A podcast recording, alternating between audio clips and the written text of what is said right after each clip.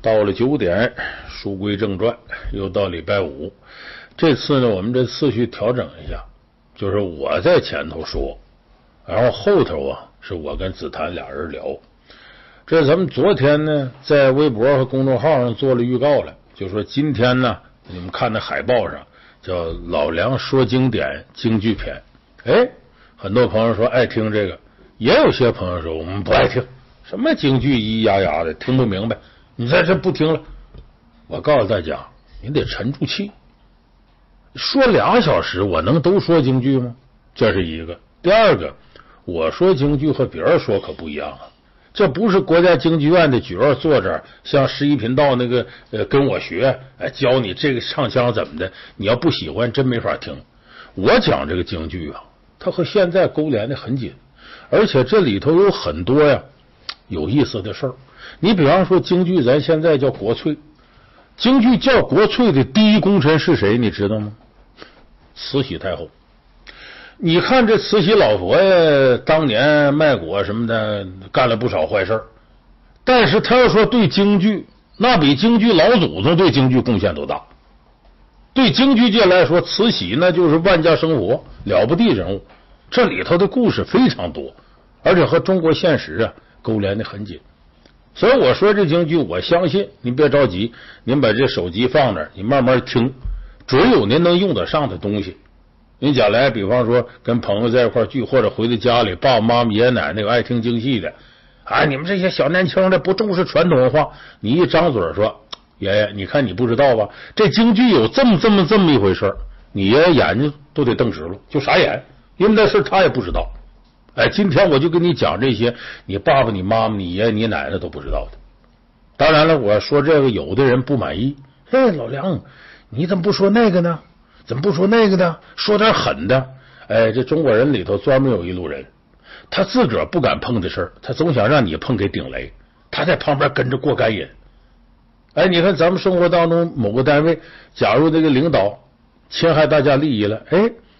这同事保准有些人希望你你你写信告他去，你上法院告他去，我支持你，我顶你，我给你点赞。哎，他就看你，你要真告成了，他跟着享受这好处；你要弄不成了，他还笑话你，嗨，别嘚瑟，就你嫌你了，他还告去，没准他跑那领导那告你密去呢。哎，中国人这个德行的有的是。面对这样的人，我只能送他一句文词儿：滚犊子！哎，所以今天给大伙说这个呀，是咱的知音。咱们就慢慢听，慢慢琢磨。我这个呢，京剧呢，我大概说有一半时间左右吧。后边一半呢，呃，紫檀上来，我们俩接着给大伙聊最近发生的事儿。哎，您感兴趣的新发生这些事儿啊，咱怎么评论呢？怎么看待呀？形式和以前还是一样的。所以您要喜欢京剧，或者想了解点我说这个东西，你就慢慢坐着啊听，把手机放那开到那儿。你别看我这人，这人长得没什么，你听我说的。你要不喜欢呢，那你就过一阵再打开手机再看一样。但是你错过一些什么有用的东西，那就我只能说对不起了，这不是我的事了，因为我在这卖力气呢，喝着水干什么的，给您说的。那咱们京剧从哪儿说起呢？咱们很多人说京剧是中华民族的国粹传统。那么说这个京剧真正的能够为大家所熟知是什么时候呢？咱们得感谢一个人，乾隆爷，就乾隆皇帝。啥时候开始呢？乾隆八十大寿那年。因为在这个之前呢，北京戏曲界就全国戏曲界的主流是什么呢？就说真正的主旋律啊，最厉害的，官家捧着的，皇家把它搁到手心上呢，那是昆曲。这昆曲，咱们有的朋友啊，呃，估计是很多人没听过。有的呃听过，你像著名的这个一出戏叫《牡丹亭》，哎，讲这杜丽娘、柳梦梅呀。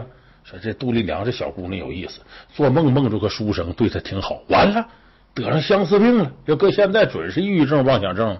完了最后郁郁而终，死了之后呢，鬼魂跟这个那书生柳梦梅见着了。完最后判官让他还阳，哎，俩人最后结成美满姻缘。这么故事。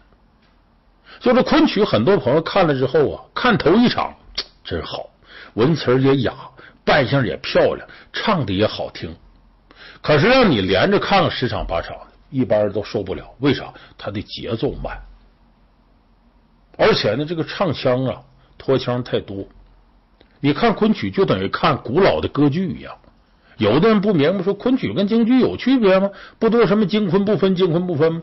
确实，昆曲呢是被京剧继承了一部分，但是昆曲跟京戏是完全风马牛不相及的两回事。为啥呢？昆曲严格意义上说，它是歌剧，这演员在台上一边表演呢，一边跳舞啊，一边什么的，一边唱。京剧是说唱剧，一般演员唱的站那立定了，没有说一边耍大刀一边唱的。而且他这个呃句式、节奏、构成啊，都跟昆曲不一样。昆曲要比京戏要雅，京戏呢相对来讲更加口语化一点。你从伴奏上呢，昆曲呢主要是笛子伴奏，京剧主要是京胡，就是这两个戏是基本上关系不大，只不过是京剧呢吸收了昆曲一定的唱腔，就在一定来说，昆曲是京剧的来源。那么在乾隆之前那些年呢，呃，昆曲是明朝时候。大行其道的，到清朝前期的时候，康熙、雍正年间呢，这个昆曲在北京啊是主流的戏曲，哑巴都文人给赚的呢，皇上一听挺喜欢，不错，就成为宫廷推崇的。在民间呢，有钱人也听这个，老百姓呢听些下里巴人的呢，就各处的散曲儿、小曲儿什么的。当时有个区分，这个戏曲一类是，呃，叫异调昆腔。哎，咱有那么句话吗？叫南昆北弋，东柳西梆，就是南方来的昆曲，它是呃产自扬州、苏州这一带往北传的。那好，这个昆腔是戏曲的主流。另外那些呢，被称为乱弹。你就听这名你就知道，乱弹就瞎弹呐，就那些东西乱七八糟的，各个地方的反正灰调啊、汉调，这统称为乱弹。那时候京剧的雏形就属于乱弹里边的，地位跟昆曲没法比。可是问题，再好吃的东西，你天天吃也受不了。这昆曲呢，天天唱，年年唱，哎呦，老百姓都不爱听了。王公贵胄呢，一到有个皇族盛世的时候，就有昆曲班子。其实你看着台上唱挺热闹，台底下很多人都直打哈欠，也总听也腻歪，咿呀呀，慢慢腾腾的。这可不是我在这说，老外都记载这事儿。咱们以前我在节目里说过呢，呃，在这个。一七九二年、一七九三年这个期间，这个时候应该是呃乾隆快退了，因为他在位就六十年嘛，啊快退了。那个时候呢，英国的大使臣马戛尔尼带着一个呃亲友团吧，访问团来中国来访问，因为那时候英国觉得自己国力强大了，经过工业革命了，可以跟古老东方那个睡狮握一握手了，来了。来了，当然弄得很不愉快，因为那时候乾隆要求人家下跪，说我们这平等的礼节，单腿跪行啊，我双膝跪算怎么回事啊？后来挺不愉快，把马格尔尼带来那些地球仪啊、什么闹钟啊什么的，稀里哗啦都给扔厕所去了。中国从此就走上了闭关锁国的道路，就跟西方文明之间失之交臂，没握手。这个马格尔尼在京的时候呢，当时几个亲王啊，请他听戏。就作为一个外交礼节吧，来了到我府上唱堂会来听戏了。哎，台上唱昆曲，台上唱马格尔尼坐底下，这有什么意思？慢慢腾腾，咿咿呀呀的，直打哈欠在，心里琢磨，这跟我们莎士比亚那差老远了啊！哎，结果呢，听着听着他就要睡着了。他旁边坐这些大臣说：“这不行啊，这英国来的使节听我们这玩意睡着了，多不好听啊！”所以他只能是一个劲鼓掌，好好。马格尔尼一看周围人都叫好，哎呀，强打精神，睡眼惺忪的，好好，very good，good，good，good，哎，只能跟着捧。后来这个事儿呢，马格尔尼在回到英国之后呢，写了《马格尔尼回忆录》，清清楚楚记载着他在北京听昆曲的时候那个感受，很难受。所以说白了，当时啊，从王公贵胄到老百姓，已经对这个昆曲厌倦了，就再好吃，你天天吃也不行。就跟咱们说，过去那几左年代听八个样板戏似的，就这玩意儿，你谁总听谁都厌烦，这是。所以就在这个时候，乾隆皇帝干了件好事。这是公元一七九一年，乾隆皇帝八十大寿。乾隆皇帝是这个一七一一年生人，最后一七九九年死，活了是八十八周岁，八九虚岁。他八十大寿这一年，在这之后他又当两年皇帝呢，把皇位呢让给嘉庆皇帝，让给自个儿子。他说：“我这爷爷康熙呀，在位六十一年，我不敢超过他，不敢超过千古一帝，我六十年就行了。所以又当了几年太上皇才死。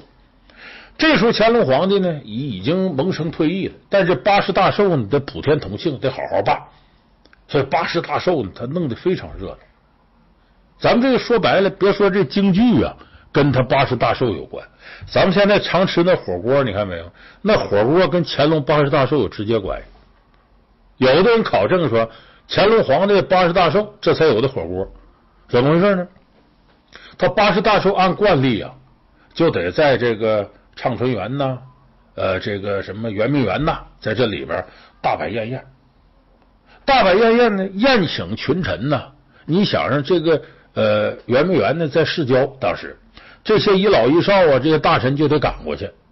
到那之后，那店里头空空荡荡。那会儿咱都知道，不像现在有地暖呢，有电暖气什么的。他那个大寿的时候啊，还是天气很冷的时候。原来乾隆爷七十大寿的时候就干过这事，就把这酒菜都摆好了。横不能皇上来了，大臣来了，在线上菜，桌上空空荡荡不好看，就酒菜都摆好了，摆好了呢，等着乾隆爷。乾隆爷得最后一个出来呀。就是大角都得传底嘛，他慢慢悠悠出来，所以大伙就得等着，一等等乾隆爷上来，再讲两句话，再举起杯来，倒喝两杯酒，再动筷，这菜可就晾的冰凉。哎呦，摆些个一老一少啊，岁数大的、肠胃不好的，吃的是跑肚窜稀的，都凉的东西。所以七十大寿，很多大臣回去闹肚子受不了了。这事儿后来乾隆就记住这事儿了。等到八十大寿的时候，说了说咱这回吃这饭菜可得热乎了。可是热乎的谈何容易？你又得预备好了啊，又得等皇上。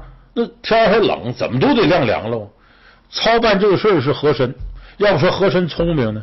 和珅在民间东转西转，看到有的人拿个大铜锅，里边热水烧开了，底下架点炭火，哎，把那羊肉、牛肉往里一放，哎，这吃法好啊。当时还不管这叫涮锅子呢，一看底下加点炭，点着了，外头你还看不着，这腾腾冒热气儿，他就把这个东西在每个桌上都摆一个，所以不论等乾隆多长时间，一来了炭火一点着，咕嘟嘟冒热气儿，大伙儿吃涮着羊肉牛肉，所以他解决了这个问题。乾隆帝一看非常高兴，说我何爱卿啊，确实有水平，他贪那些就贪那些吧，真有能力啊，所以这火锅诞生。据说跟乾隆皇帝八十大寿是有关的。那么说这京剧怎么跟乾隆八十大寿挂上钩了呢？乾隆皇帝啊，说我这八十大寿啊，我得热热闹闹的。人生七十古来稀，我这比古稀还多十年呢，好好办吧。乾隆就说呀，咱得与民同乐，独乐乐，与众乐乐，孰乐曰与众乐乐呀？跟大伙在一块高高兴兴的多好啊！就这么的。他说：“普天下的老百姓都得跟我同样欢乐。你看我这看戏看昆曲，有些地方老百姓不见得能看这昆曲。那么全国各地方的戏种，哎，哪有好的都进京。就这么的号令全国各个地方的戏班子，只要出了名的，甭管你是徽调啊、汉调啊，还什么小插曲啊啥的，你就都来。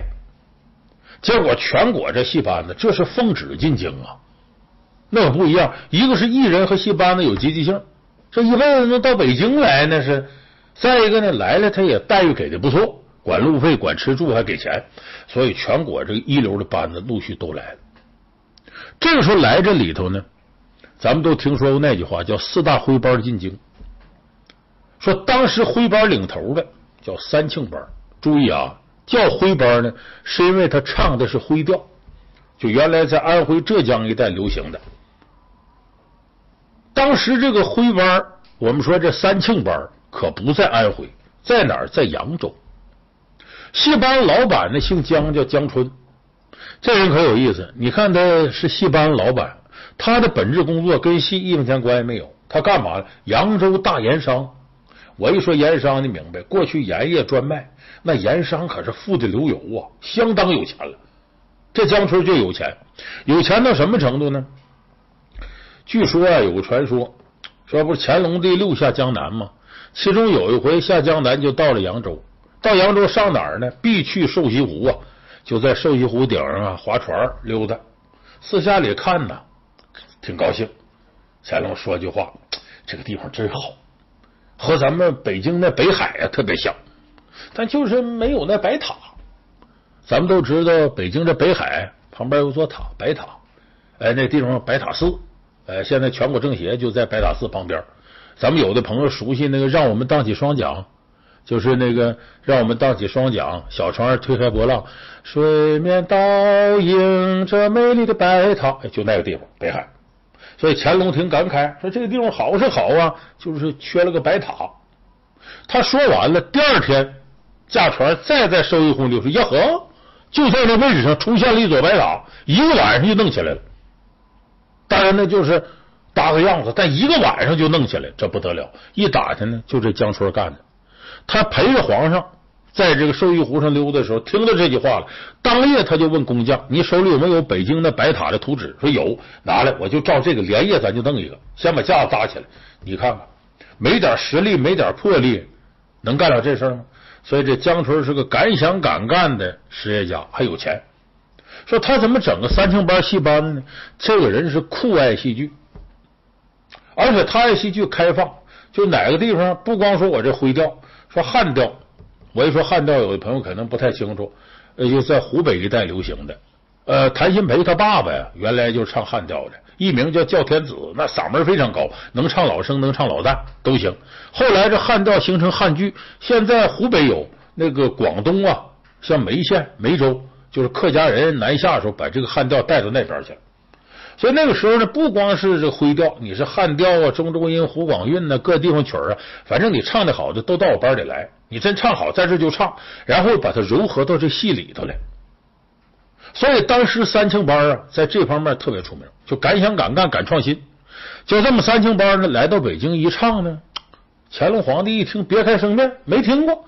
一看这这人演的痛快淋漓的，在台上这个痛快，不像昆曲那种咿咿呀呀节奏慢的，哎，挺好。这说白了，白船屎壳郎配不上对儿，黄鼠狼跳舞另一个劲儿。洗脚水冲咖啡别有风味儿，挺好。好，你呀留北京给我多唱两天。就这么的这个三庆班呢，留在了北京。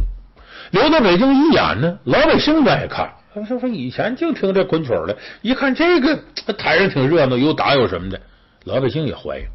就这么一来二去啊，这三清班呢就在北京扎下根了。他扎下根之后呢，另外几个徽班有这个，除了这三庆啊，有春台班。有和春班，有四喜班，又来了三个出名的班，加上三庆班，这叫四大徽班进京。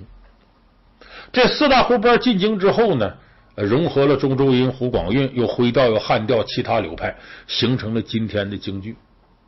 说当时京剧可不叫京剧，叫什么呢？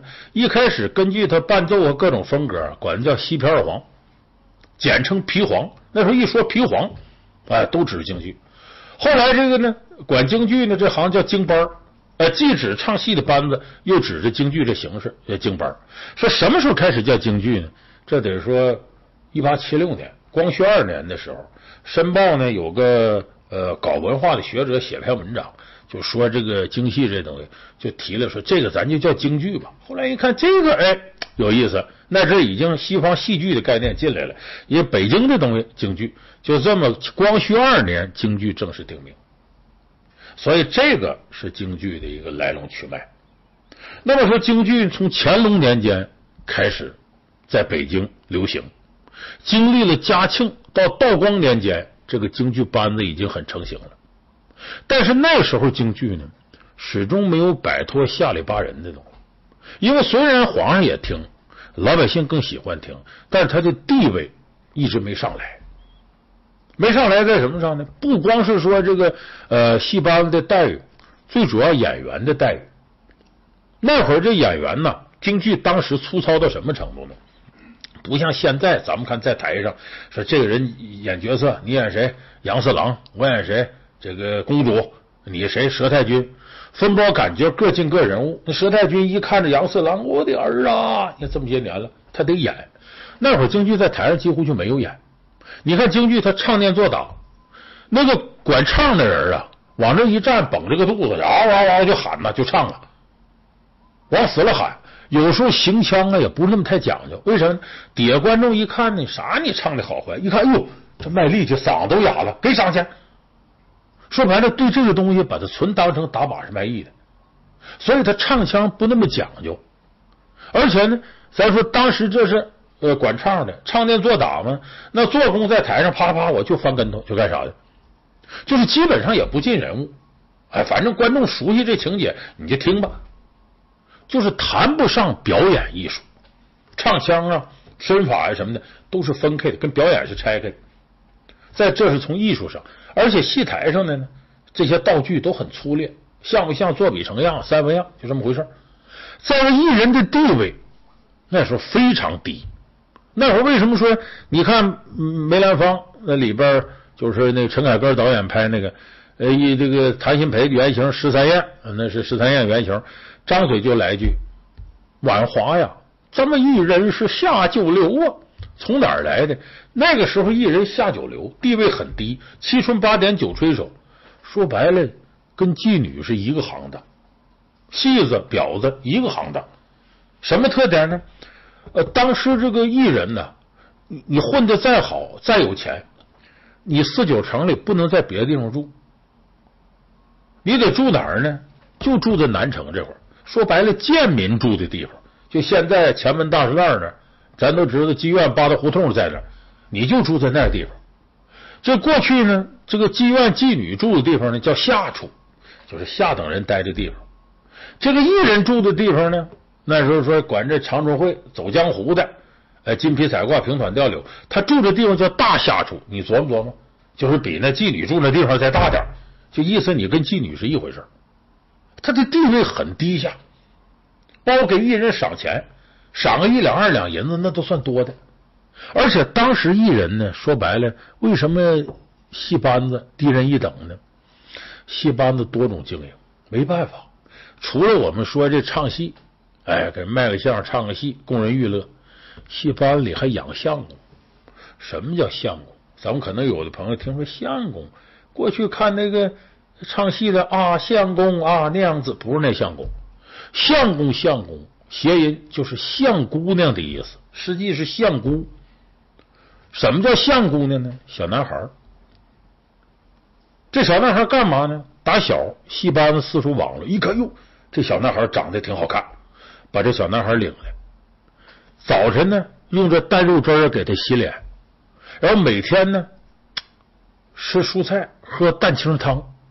这么养个三四个月呀，再面黄肌瘦的孩子都养的细皮嫩肉，养到这程度还好看，细皮嫩肉的跟小姑娘似的。好，再教你两出粉戏，说白了你侬我爱的粉戏，这就算出来了。干嘛呢？送给大户人家。那干啥？咱就反正你懂的，你就琢磨去。有的人说：“哎呦，我想起来了，《霸王别姬》里头可有一段，张国荣他不演那个。程蝶衣吗？程蝶衣小时候叫小豆子，挺漂亮个小男孩，进戏班子，那不就是戏班子又把他送到太监那是吗？那太监要猥亵他，就是那。所以你说过去为什么说艺人戏子下九流？他是有一定道理的，就地位很低下。可是这种情况到了同治和光绪年间，发生了翻天覆地的变化。这就下边我要说的，为什么京剧今天是国粹？必须要感谢慈禧太后。慈禧太后是京剧古往今来的第一功臣。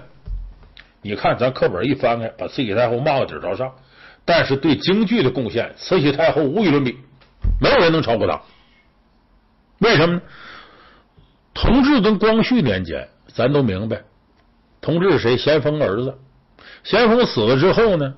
这个慈禧和东宫太后慈安，伙同鬼六一心，发动了热河政变，自此垂帘听政。也就是说，中同治、光绪两朝，慈禧都是老大，实际上的掌权者。光绪皇帝死第二天，慈禧才死，到底把他们都熬死了，这是。所以，同治跟光绪年间京剧最发达的功劳是在慈禧这，慈禧是京剧发展到一定高度的最重要的推手。为啥这么说？咱先从小事说起，就是首先慈禧他为什么这么喜欢京剧？我们都知道慈禧呀，呃，当姑娘时候不管叫兰儿，叶赫那拉氏，十六岁进宫，她之前呢，在这个家里学了点私塾。那根本不足以应付宫里的复杂环境。最后呢，他通过热河政变呢，垂帘听政，登上权力高峰。那年他二十六，同治是他亲生的。那么慈禧即使。